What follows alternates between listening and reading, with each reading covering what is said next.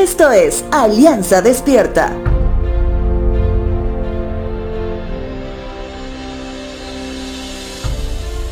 Empieza un nuevo mes y sin duda que la palabra de Dios tiene mucho que decirnos también el día de hoy. Muchas veces hemos mencionado que el mundo virtual cada vez va ganando más espacio. Antes los únicos muros famosos eran los situados en Berlín o también la famosa muralla china, que de pronto son símbolos mundiales.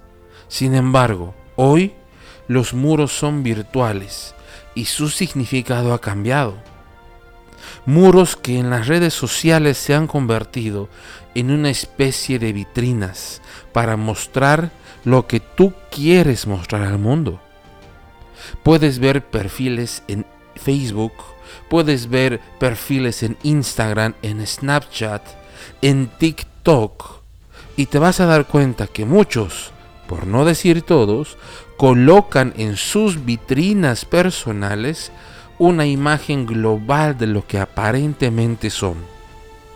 Te vas a encontrar con amantes de la adopción de animales, te vas a encontrar con amantes de las motocicletas, amantes de los trends de bailes, amantes de los nuevos filtros para usarlos con los amigos. Sin embargo, entre todo lo que les acabo de mencionar, la pregunta es, ¿cuán cierto es todo ello?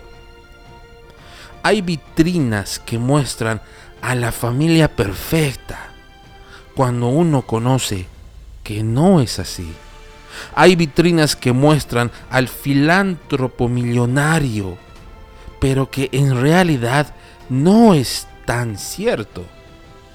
Entre todo esto también se puede ver con mucha probabilidad que todo esto sucede de una manera para verse bien, al ser comparados con otros.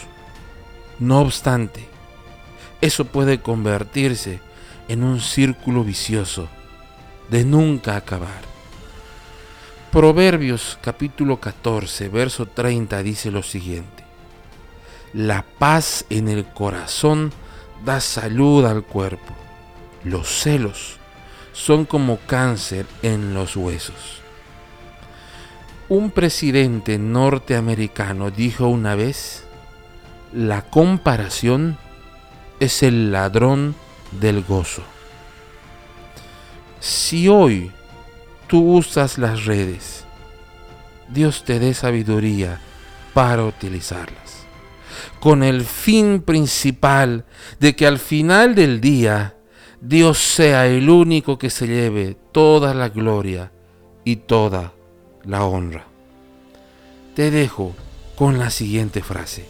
Señor, danos sabiduría para ser buenos administradores de las redes que hoy nos das para extender tu reino en Santa Cruz, en Bolivia y hasta el fin del mundo.